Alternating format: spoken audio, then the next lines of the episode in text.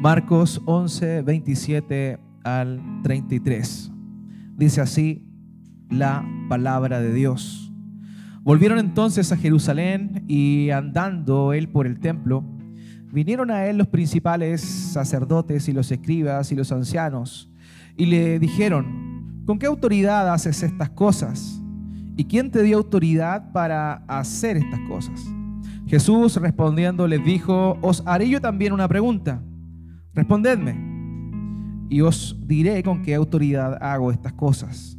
El bautismo de Juan, ¿era del cielo o de los hombres? Respondedme.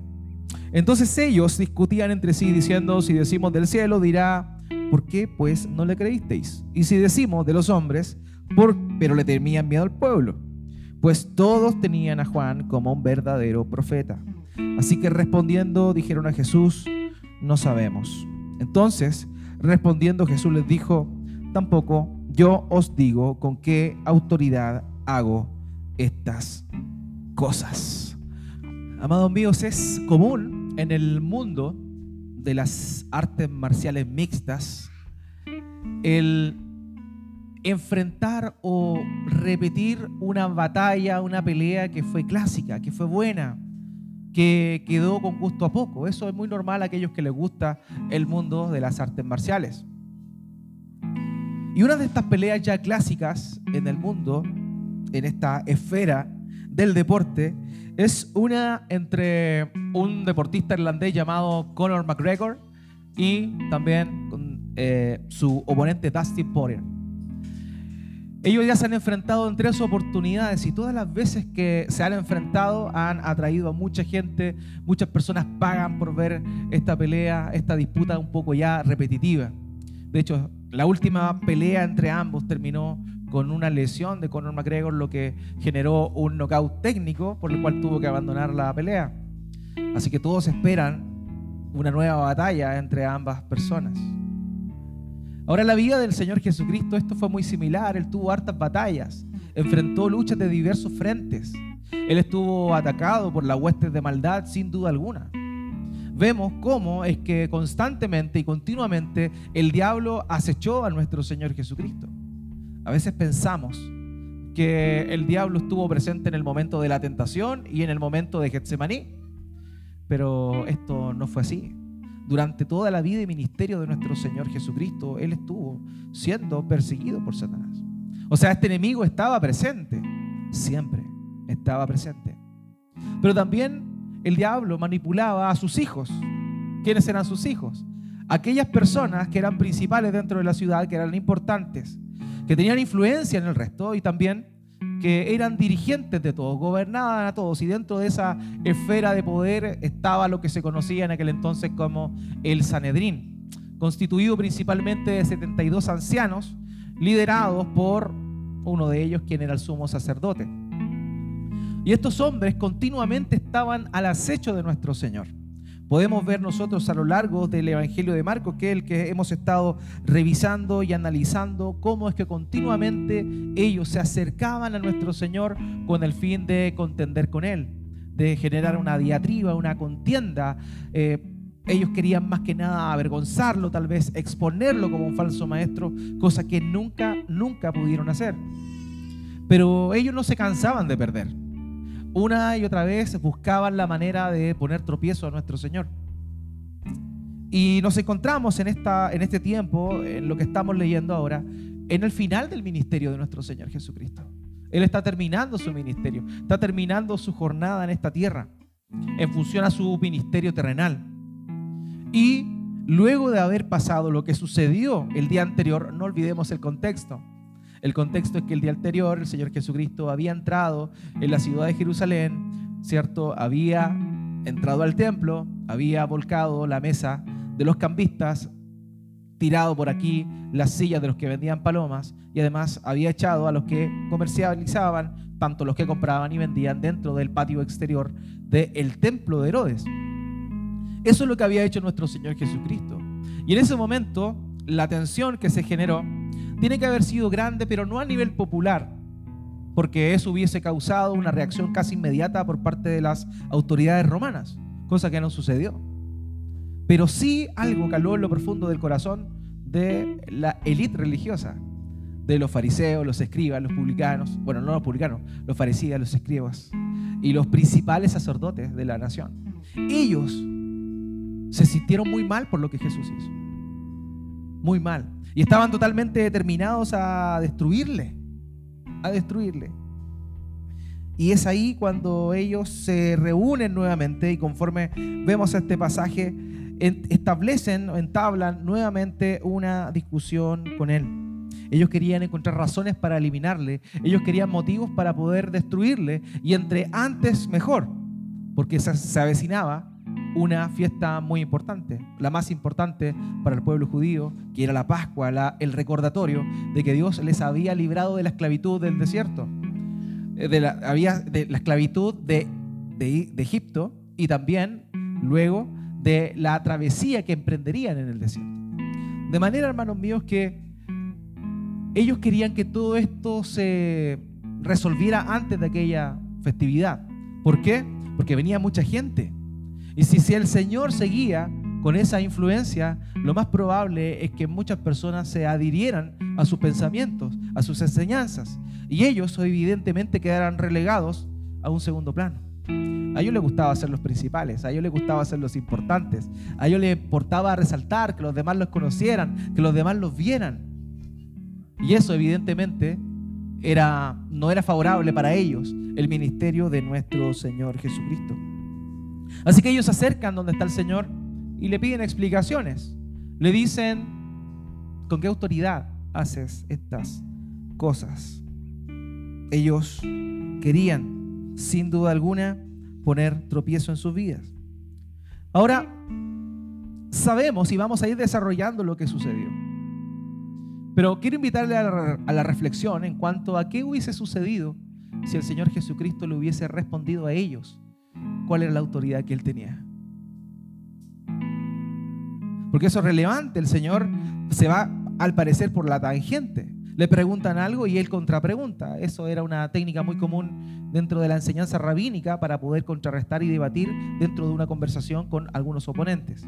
Por eso que cuando le preguntan a él esto, ¿con qué autoridad haces estas cosas? Él les pregunta otra cosa. No era él alguien que no tenía educación, que ciertamente es hoy por hoy es una falta de educación responder una pregunta con otra pregunta.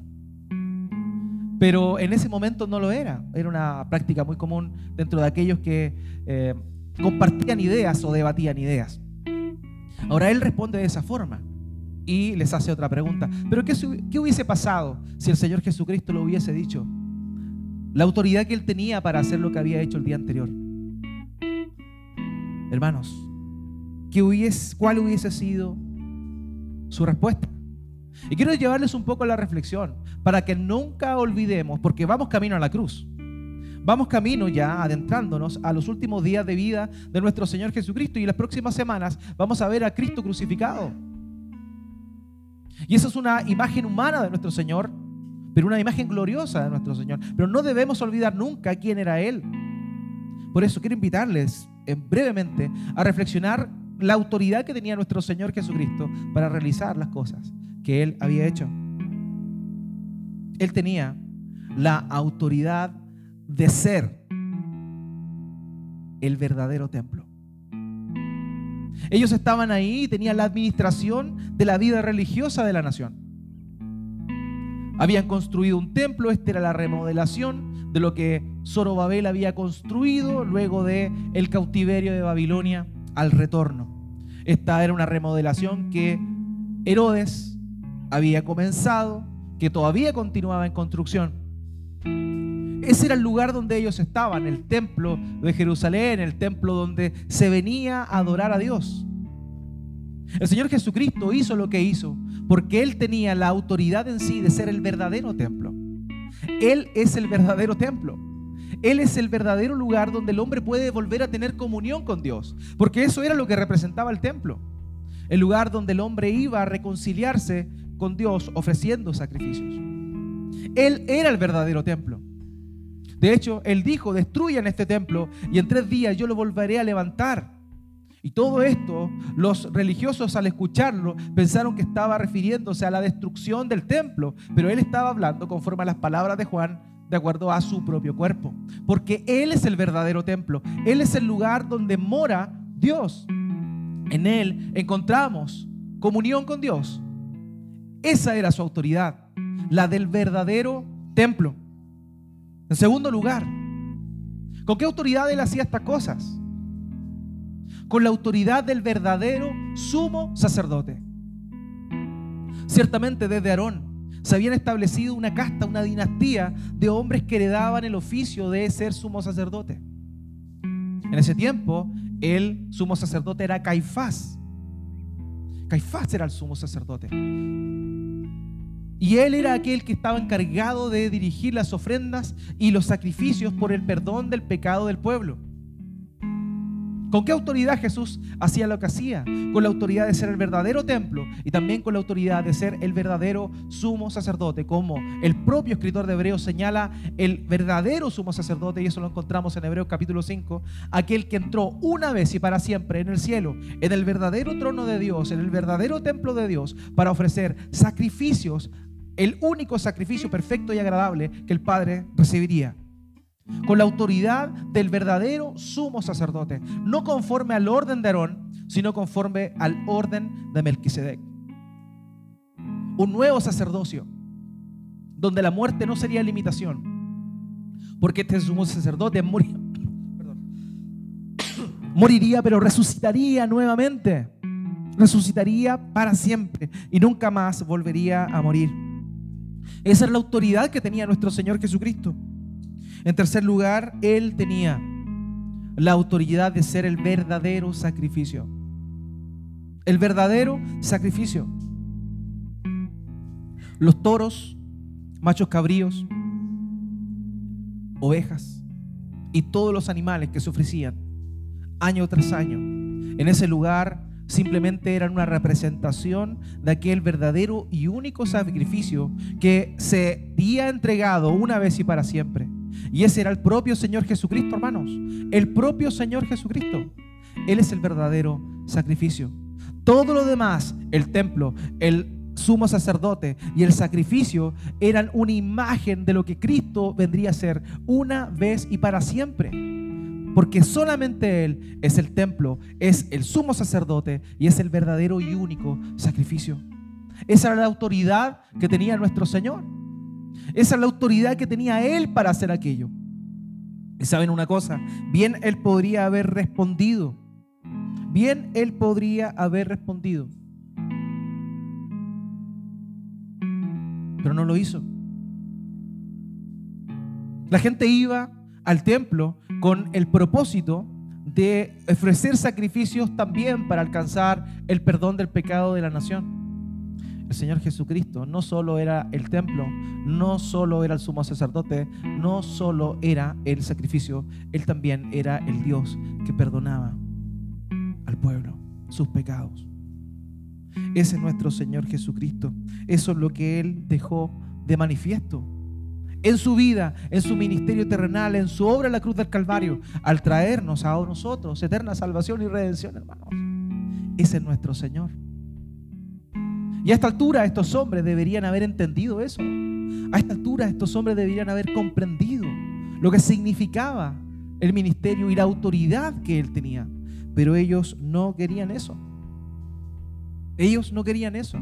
Ellos eran verdaderos hipócritas, verdaderos hipócritas espirituales. Lo mismo que venía cuestionando y enjuiciando con el acto de la higuera y también con la supuesta purificación del templo, que más que purificación fue un juicio al templo. Hermanos míos, si el Señor hubiese respondido, estos hombres, aún con la respuesta, no hubiesen cambiado de actitud, no hubiesen cambiado de postura frente al Señor, incluso probablemente lo hubiesen querido matar más rápido, más rápido. Pero el Señor en vez de responder a su pregunta, lo que hace es exponer su corazón y exponer su hipocresía espiritual. Exponer que ellos aparentaban una cosa pero en realidad no les importaba.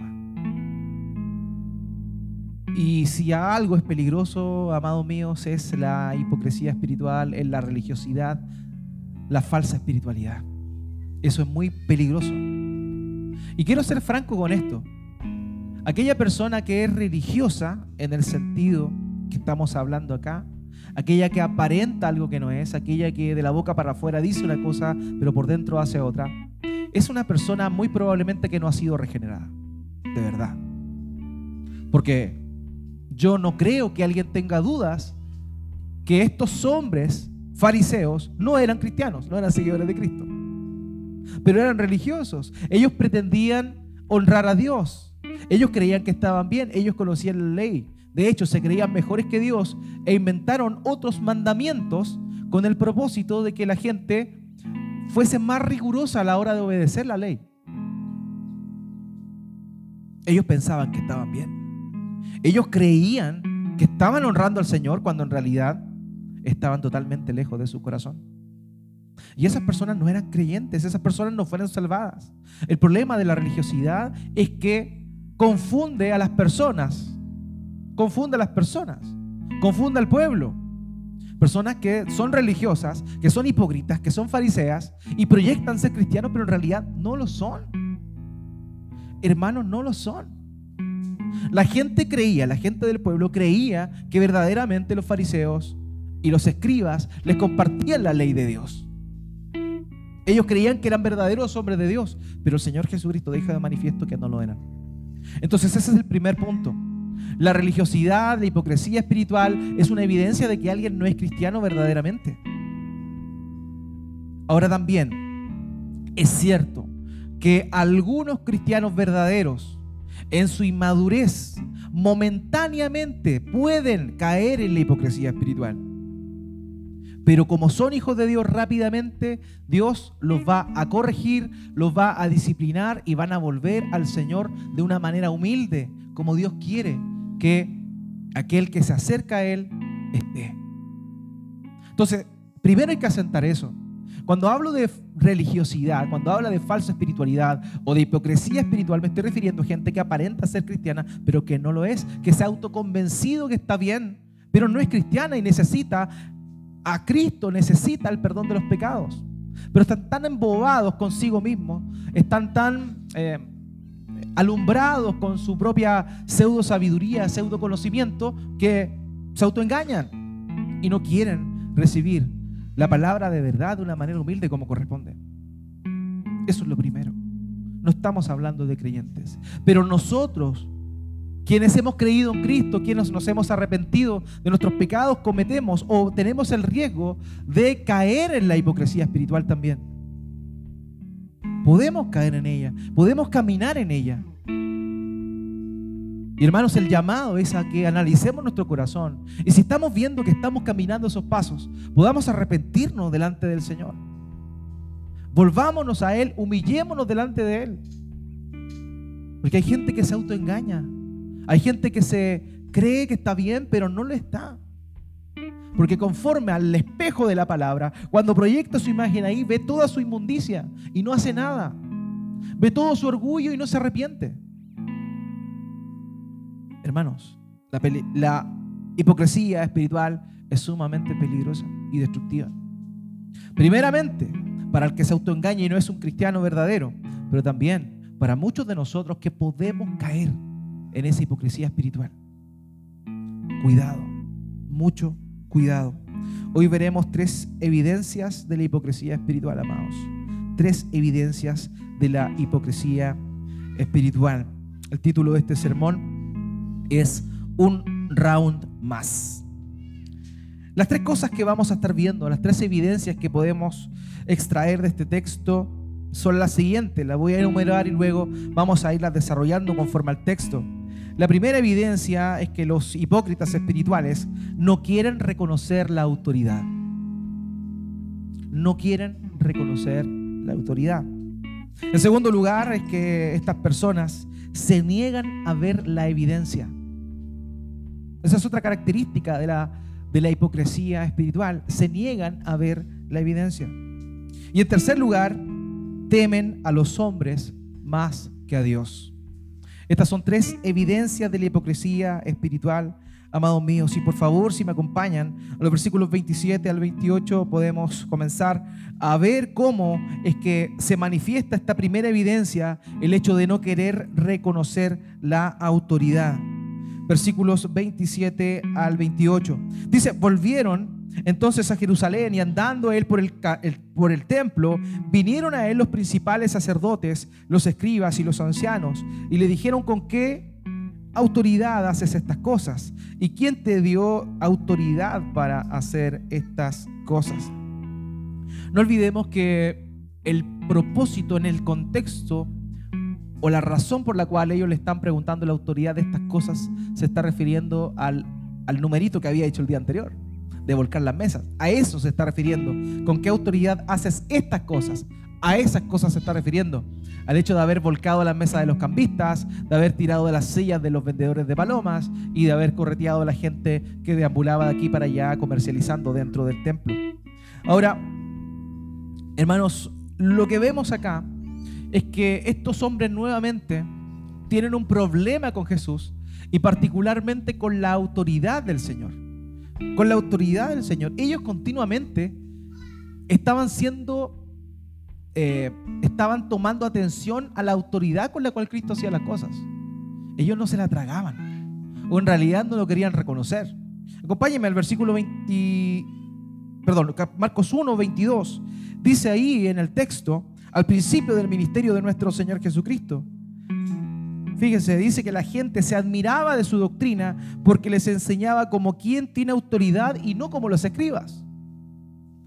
Entonces ahí la gente se daba cuenta que el Señor tenía una autoridad muy distinta y superior a la que los propios escribas, es decir, aquellos intérpretes de la ley, los que le enseñaban a la gente la ley de Dios tenían.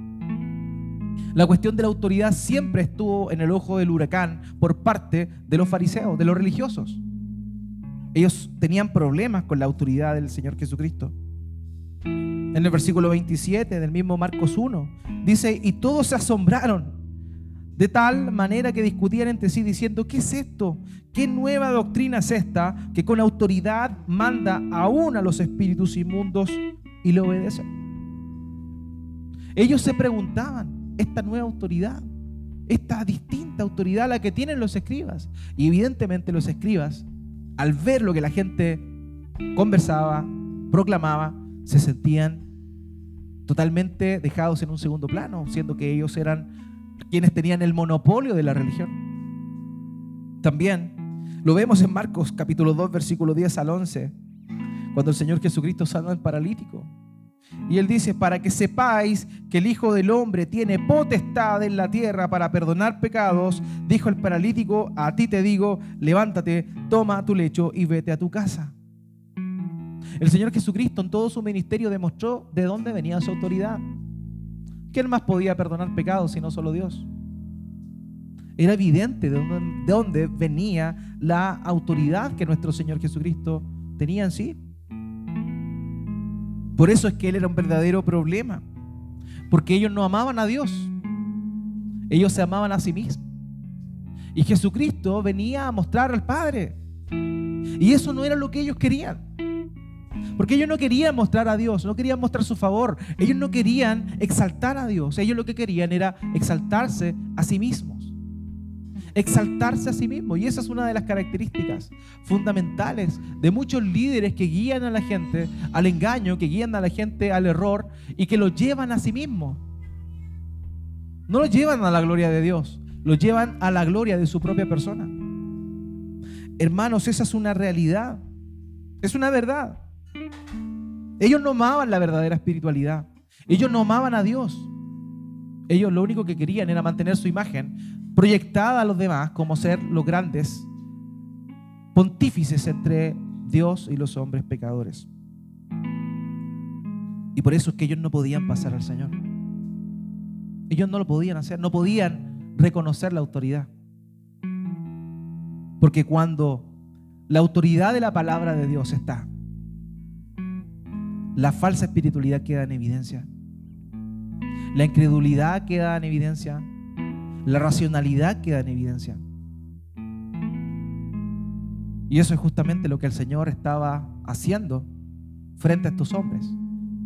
y que producía tanto resquemor en sus propias vidas a la hora de ver lo que el Señor hacía. ¿Quién te dio autoridad? Preguntaban ellos. Habían visto todo lo que había hecho, sus sanidades, sus portentos, sus milagros, sus enseñanzas, la reacción de la gente ante lo que él enseñaba. Y aún así, se acercan y le preguntan, ¿de dónde sacas tu autoridad? Este maestro itinerante que había traído gozo a mujeres que habían y hombres que habían perdido a sus hijos, trayéndolo nuevamente a la vida. Este hombre que había dado vista a los ciegos, este hombre que había hecho brotar nuevas partes del cuerpo a personas que no la tenían. Evidentemente era una obra de Dios, pero ellos cuestionaban eso, porque no era lo que ellos querían. Ellos querían credenciales. Muéstranos tus credenciales. ¿Con quién estudiaste? ¿Cuál fue tu escuela rabínica? ¿Eres seguidor de Shimei o de Gilel? ¿Quién fue tu maestro? ¿De dónde saliste? ¿De dónde salen estas cosas que tú haces? No le importaba, en realidad, todos los portentos que él había mostrado. Lo que les importaba era tener razón, motivo para acusarle. Porque eso es lo que pasa, hermanos. La falsa espiritualidad, la hipocresía espiritual trata de apabullar a la, a la verdadera religión, a la verdadera devoción. La trata de destruir porque no le conviene. No le conviene. Porque en la verdadera devoción con Dios hay un cambio de vida. Hay cambios sustanciales. Y el hipócrita espiritual no cambia. Es igual o peor. Por eso a ellos no les convenía que el Señor Jesucristo continuara libremente y querían eliminarlo. Ellos no querían ponerse bajo la autoridad de nuestro Señor. Ellos querían desacreditarlo, minimizarlo con el propósito último de destruirlo. Y eso, hermano mío, es lo que hace la falsa religiosidad.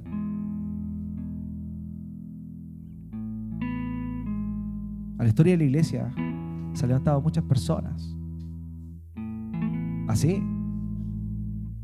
El propio apóstol Pablo, cuando se está despidiendo de los ancianos en Éfeso, de Éfeso, en, la playa de Mileto, les dice, ¿saben qué? Una cosa, yo sé que después de mi partida, de entre ustedes se levantarán los rapaces que no van a perdonar al rebaño. De entre ustedes, le está diciendo a pastores. Está diciendo a pastores. La falsa espiritualidad no está ajena del pueblo de Dios, está cercana La hipocresía espiritual. El aparentar una cosa y realmente ser otra. Y ese es un gran problema. Cuando nosotros llegamos a pensar, nosotros que podemos estar cayendo siendo cristianos, honestos, sencillos, humildes, dependientes de Dios, podemos también estar al borde de caer en la religiosidad cuando empezamos a perder el respeto por las cosas santas, cuando empezamos a ver todo lo divino como normal, como común. Cuando eso sucede, empezamos a pisar el terreno de la religiosidad. Y eso sucede porque empezamos a mirarnos a nosotros mismos. Y nos gusta cómo nos vemos con nuestra impronta religiosa. Nos gusta cómo nos proyectamos delante de los demás, pero que no somos así realmente. Y eso no es amor a Dios, eso es amor a uno mismo. Es amor a cómo me veo proyectando algo. Y eso es verdad, eso sucede. Como dice la canción de Arjona, no te enamoraste de mí, sino de ti cuando estás conmigo. Le está diciendo a esa persona que se enamoró de sí mismo y que le gustaba la sensación que sentía consigo mismo cuando estaba con la otra persona. Eso es lo que hace la hipocresía espiritual. Creemos que estamos con Dios bien, que le amamos, pero en realidad no. Esa es una apariencia. Porque en nuestro corazón nos sentimos bien con nosotros mismos, con la imagen que proyectamos. Y eso es totalmente destructivo. Hermano, hermana, si estás en eso, si estamos en eso, necesitamos arrepentirnos, volvernos al Señor, humillarnos delante de Él, reconocer nuestra completa incapacidad y nuestra total dependencia del Señor. Cuidado con esto, cuidado con esto. Esto le trajo destrucción a estas personas. Nosotros si estamos en el Señor, si nos hemos arrepentido de nuestros pecados y creído en Cristo y estamos pisando ahí, hermano, nos va a llegar. Nos va a llegar. Pero puede ser que alguien que esté acá o que esté escuchando en realidad tenga una falsa espiritualidad de fondo del principio de su ser. Y no lo ha visto. Querido, todavía hay tiempo. Todavía hay tiempo. El hecho de que Dios te dé vida es una señal de que tienes tiempo. No lo olvides, no lo dejes pasar. Deja de mirarte a ti mismo y sentirte bien por cómo te proyectas en tu vida espiritual si es que en realidad por dentro estás podrido. No sé si hay una ilustración más gráfica que la que el propio Señor Jesucristo hace de los fariseos. Cuando los insulta, le dice hipócritas, ciegos, generación de víboras. Y él le dice, ustedes son como los sepulcros blanqueados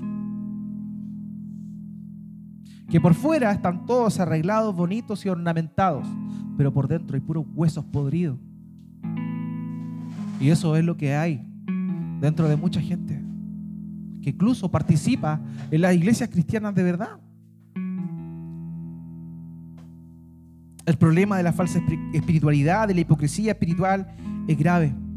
C.S. Lewis, un autor, el escritor de las crónicas de Narnia, dijo lo siguiente, cuanto más sacamos del camino lo que ahora llamamos nosotros mismos y dejamos que Cristo nos controle, más verdaderamente nos convertimos en nosotros mismos.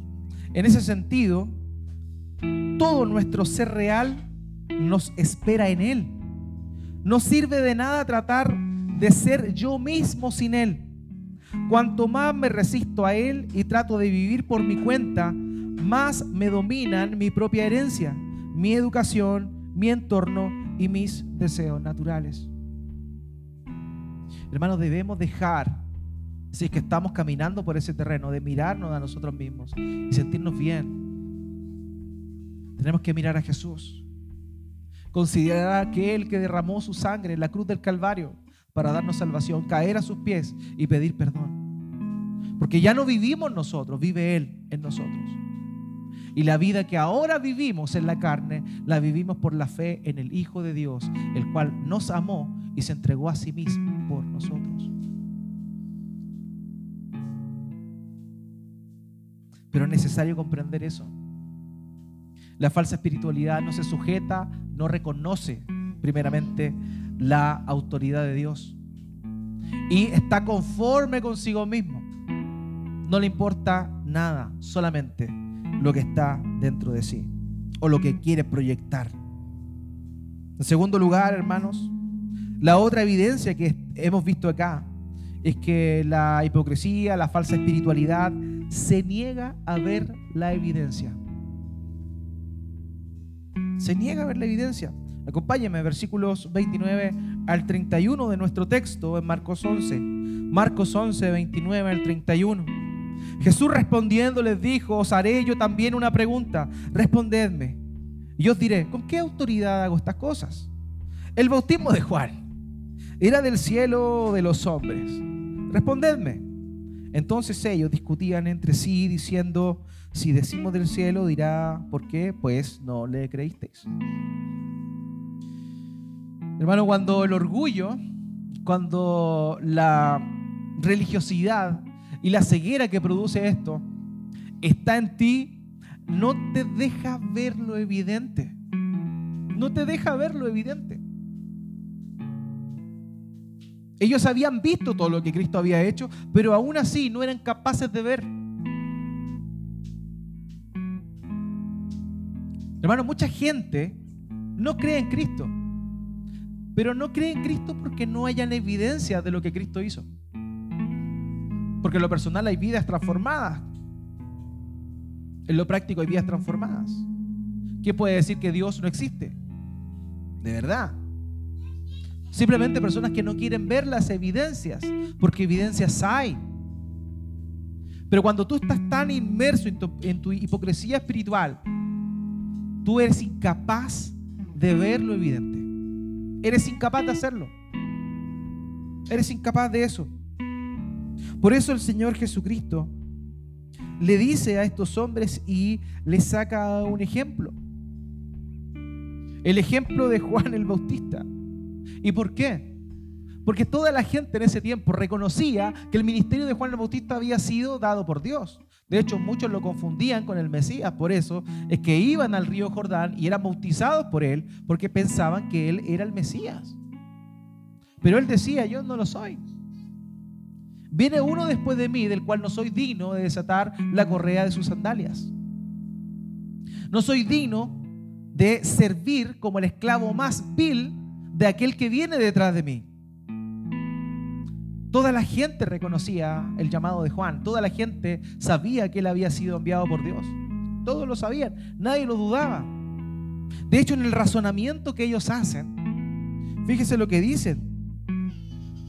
Ellos discutían entre sí diciendo, si decimos del cielo, dirá, pues, ¿por qué pues no le creísteis? O sea, ellos consideraban la opción de que la venida de Juan el Bautista había sido obra de Dios.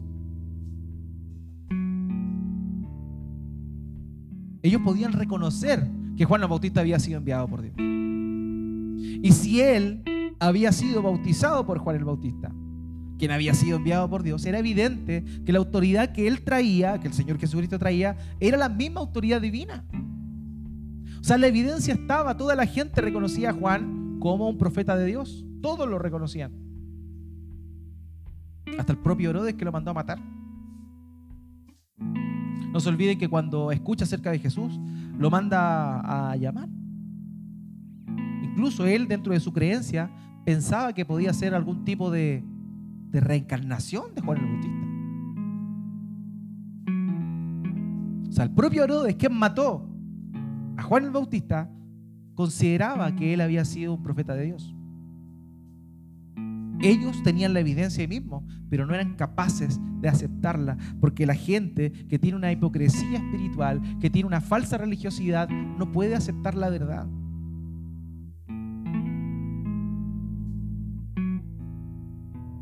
Hay mucha gente que cree que está bien con el Señor, que tiene una vida religiosa. Yo conozco varios. Católicos romanos sobre todo, y me da pena en el corazón, de verdad. Me da pena porque teniendo toda la evidencia, predicándoles el Evangelio, están tan cegados y tan conformados con el tipo de vida que llevan que no están dispuestos a cambiar, que no están dispuestos a aceptar lo evidente. Y eso es terriblemente triste, amados. Terriblemente triste encontrarnos con personas en esa condición. Son verdaderos ciegos, pero ciegos voluntarios. Porque saben que tal vez, si aceptan lo evidente, sus vidas van a tener que ser transformadas. Y no quieren que Dios transforme su vida. Están bien como están. Están bien con los pecados que les gustan. No los quieren dejar. Y mucha gente, mucha gente llega a alguna iglesia cristiana, participa alguna vez y luego vuelve atrás. ¿Por qué? Por eso. Porque si se ve confrontada con la verdad de su condición espiritual y está conforme y bien por cómo está, no va a estar dispuesta a renunciar. Y eso es terrible porque están confiando o les gusta mantenerse en una condición que los lleva directo al castigo eterno en el lago de fuego y azufre. Pero esa es una ceguera que tienen ellos. El religioso espiritual es un ciego el Señor Jesucristo en Mateo 15, 14 dijo, déjenlos, son ciegos guías de ciegos. Y si el ciego guía a otro ciego, ambos se caen en el hoyo. Eso es lo que sucedía con estas personas. Y cuando el Señor Jesucristo les hace esta contrapregunta, Él los deja en jaque. Como se dice en el ajedrez. ¿Por qué? Porque les dice, ya, ¿de dónde venía el bautismo de Juan? Y ellos pensaron, si decimos del cielo, va a decir, ¿por qué no lo siguieron? Y si decimos de la tierra, vamos a tener problemas con la gente. Porque la gente cree que Él venía del cielo. Entonces los deja ahí para que ellos se den cuenta de su hipocresía. Y saben una cosa, Dios es tan bueno, y el Señor Jesucristo lo ejemplifica acá, que Él da oportunidades para que el hipócrita se dé cuenta que es hipócrita. Y esta es una de ellas. Pero ellos, sin ningún temor, sin ningún miedo a mentir, sino para quedar bien con todo, porque esa es otra característica del hipócrita. Le gusta la canción de los prisioneros. Nunca queda mal con nadie. Esa es otra cosa. Entonces ellos descaradamente cavilaban en su corazón y conversaban de cómo responder ante la pregunta del Señor. Y esa hipocresía que los tenía cegados era aquello que no les permitía ver la realidad, aceptar su pecaminosidad, arrepentirse y seguir al Señor Jesucristo, como lo hizo Nicodemo. Según la tradición, la historia de la iglesia, Nicodemo, aquel que lo visitó de noche a nuestro Señor Jesucristo, siguió sus caminos, siguió sus pisadas, lo siguió. Fue despreciado por todo su círculo algunos señalan que murió como mendigo. Pero él asumió el costo de reconocer su hipocresía y de humillarse delante del Señor Jesús. Pero el hipócrita no lo hace. No quieren reconocer a Cristo verdaderamente como el Hijo de Dios.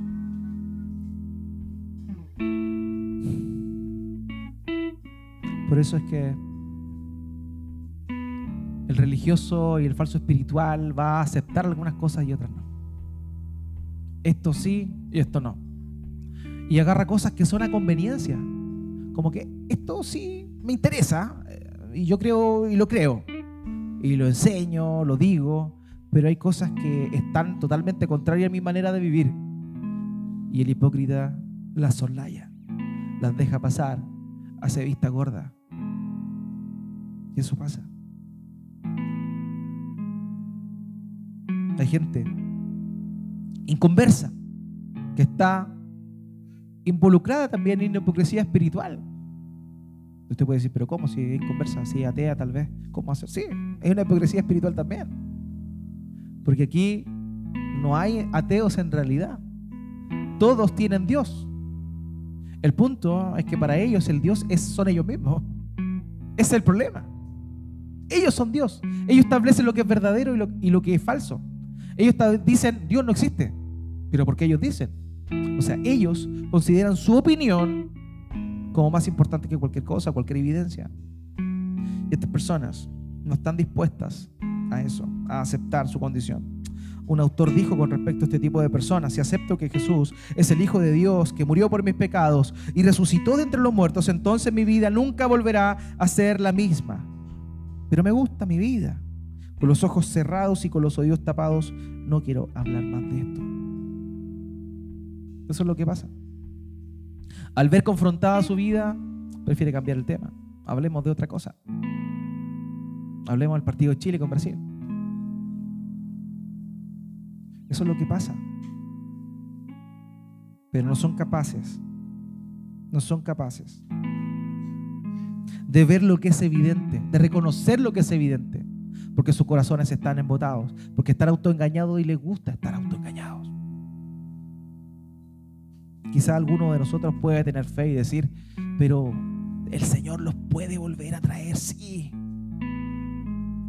Yo no dudo del poder de Dios, de ninguna manera. Pero tampoco dudo de el deseo obstinado del corazón del hombre. Y aunque hayan evidencias, aunque hayan pruebas, aquel que ha embotado su corazón y que se siente bien consigo mismo, no va a cambiar de, actitud. Desde el plano, evidentemente, del ser humano. Estoy hablando. Desde la mirada humana. No se olviden cuando el Señor Jesucristo enseñó la parábola del rico y Lázaro. Y vemos, cierto, al rico viendo a Lázaro junto a Abraham y le pide a Abraham que pide a Lázaro a decirle a sus hermanos que, que les digan la verdad y que no, ellos, no, ellos no caigan en el mismo lugar donde él está. Y la respuesta de Abraham aparece en Lucas 16, 31. Abraham les dijo, si no oyen a Moisés y a los profetas, tampoco se persuadirán, aunque alguno se levantara de entre los muertos. El hipócrita, el falso espiritual que está feliz con su condición, por más evidencias que tenga, no se va a arrepentir. Abraham le dice, aun si alguno se levanta entre los muertos, porque la petición del rico era que Lázaro fuera de entre los muertos a decirle a sus hermanos. Y el Señor emplea esa figura de su parábola para decir que Él que resucitó entre los muertos, aún resucitando entre los muertos, la gente no le cree. Eso es lo que pasa. La hipocresía espiritual, el embotamiento, el orgullo, la altivez, la vanagloria, te llevan, o perdón, no te permiten ver lo evidente. Te nublan los ojos y caes en la más grande de las destrucciones. Hermano, la tercera característica del hipócrita espiritual es que temen más a los hombres que a Dios. Acompáñame al versículo 31 al 33, por favor. Entonces ellos discutían entre sí, diciendo, si decimos del cielo, dirá, ¿por qué pues no le creísteis? Y si decimos de los hombres, pero temían al pueblo, pues todos tenían a Juan como verdadero profeta. Así que respondiendo, dijeron a Jesús, no sabemos. Entonces respondiendo Jesús les dijo, tampoco yo digo con qué autoridad hago estas cosas. Hermanos, una de las características más, más, más destructivas de la hipocresía espiritual es el temor al hombre. Dice acá. pero temían al pueblo. Porque los que alimentaban el orgullo, los que alimentaban el ego de ellos, ¿quiénes eran? El pueblo, el pueblo. Eran ellos los que los veían asombrados cuando estas personas se paraban en la mitad de la plaza y comenzaban a orar en voz, en voz alta ahí. Era la gente la que los elevaba, era la gente la que les daba ese estatus. Entonces ellos tenían un gran problema. Porque para mantenerse y volver y mantenerse en ese estado de sentirse bien consigo mismo, era necesario el pueblo, la adulación del pueblo, el reconocimiento del pueblo. Pero ese reconocimiento de la gente y el temor que ellos tenían de perder ese reconocimiento es el que mostraba que realmente estaban ellos cegados completamente porque tenían mayor temor a los hombres que a Dios. Al punto de no responder, al punto de mentir. Porque ellos tenían la respuesta, era una o dos. Pero no querían decir que era de los hombres porque temían al pueblo. Y si temían al pueblo y el pueblo se iba en contra de ellos, iban a perder toda la popularidad. Hermano, muchas veces la gente hipócrita hace cosas para que los demás los vean. Porque quieren impresionar a los demás. Pero en realidad necesitan de esa fanfarria, necesitan de ese apoyo de las demás personas para sostener su hipocresía y para sentirse bien consigo mismo. Y el temor al hombre es realmente peligroso, ¿de verdad? Proverbios 29, 25 dice el, eh, aquí este salmo, perdón, este proverbio lo escribió eh, Salomón, dice, el temor al hombre es un lazo. El temor al hombre es un lazo.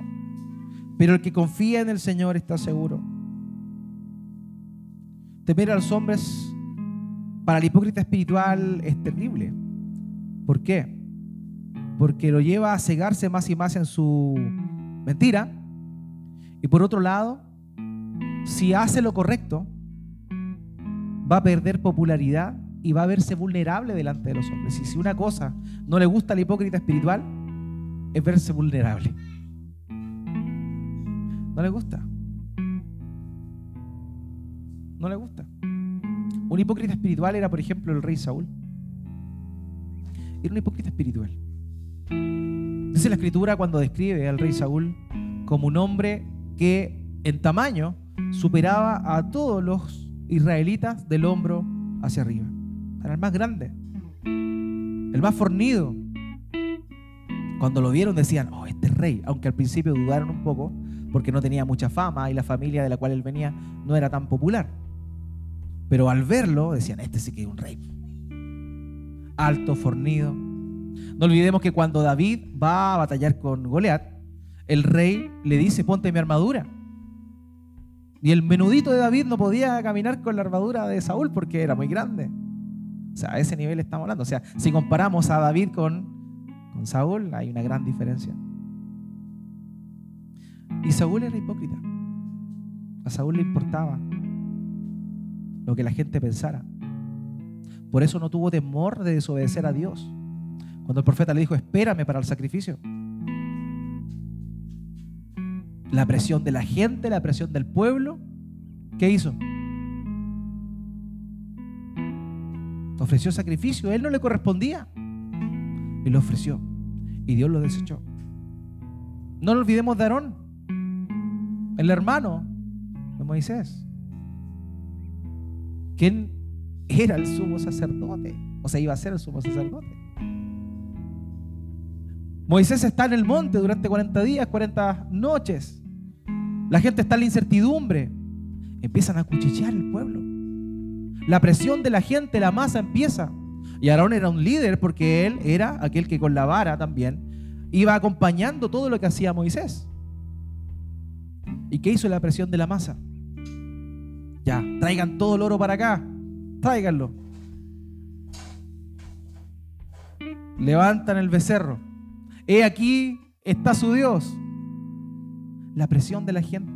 Él en ese momento amaba más la popularidad y tenía más temor a los hombres que al Dios que había abierto el mar para que ellos cruzaran en seco. Hermano, es tan estúpido eso. Pero muchas veces actuamos así. Tenemos temor que las personas nos piden haciendo algún pecado y no tenemos temor que Dios que lo ve todo nos ve al desnudo haciendo las cosas. Nos damos cuenta de lo estúpidos que somos muchas veces al pensar así. Perdonen que utilice un lenguaje un poco violento en esta época tan sensible, pero creo que es necesario que, que analicemos eso. Hermano, no debemos temer a los hombres y ser hipócritas con el fin de no perder popularidad. Tenemos que ser humildes. Como Moisés, que era el hombre, conforme al propio libro de número lo dice, más humilde de todo el mundo. Ese hombre dependiente de Dios. Ese hombre que fue comisionado para realizar la misión de sacar a los hebreos de la esclavitud de Egipto. Y él decía, pero Dios, yo no sé hablar. Un hombre humilde. Él podría haber pensado, no, bueno, fui educado en la cultura de los egipcios. Esa labor me queda chica. Pero fue humilde. Fue humilde. Reconocía su vulnerabilidad, reconocía su bajeza. Lo mismo que David, en contraste con Saúl. Saúl, el rey prominente, el rey que no se equivocaba. Pero David, ese pastor el octavo hijo. No valía nada, el octavo hijo. Pero Dios lo saca de apacentar las ovejas de su padre, a pastorear a la nación de Israel. Siendo un hombre con todos sus pecados que todos nosotros conocemos, pero un hombre conforme al corazón de Dios, porque se arrepintió y reconoció su dependencia del Señor. Hermanos, esa es la diferencia entre un cristiano verdadero y un hipócrita espiritual. No le temamos a los hombres, temámosle a Dios. No seamos ciegos, no aparentemos cosas que no somos, porque el juicio de Dios viene. Apocalipsis 3:17, el Señor le dice a una iglesia, tú dices que soy, yo soy rico y me he enriquecido y de ninguna cosa tengo necesidad. Y el Señor le dice, y no sabes que tú eres un desventurado, un miserable, pobre, ciego y desnudo. Esa es la condición en la cual nos encontramos frente a Dios, por tanto, de ninguna manera podemos aparentar algo que no somos. Así que hermanos, si tú has creído en Cristo, si tú has creído en Cristo, te has arrepentido de tus pecados, yo te invito a poner ojo en tu corazón Cuidado con la hipocresía espiritual. Cuidado con caminar en esos pasos, porque te van a llevar a la destrucción. El Señor te va a corregir. Si te ama, te va a corregir. Pero también hay otro punto, que si tú estás viviendo en hipocresía espiritual, aparentando algo que no eres, también existe la posibilidad que estés autoengañado de que eres hijo de Dios y que no lo seas. Y si eso es así, la invitación de Cristo está presente hoy. Vuelve a Él. Si oyes hoy su voz, no endurezcas tu corazón. No endurezcas tu corazón.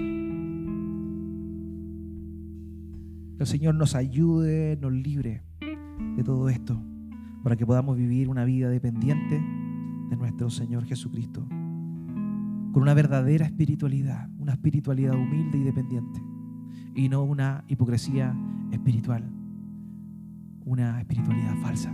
Que el Señor nos ayude, oremos al Señor.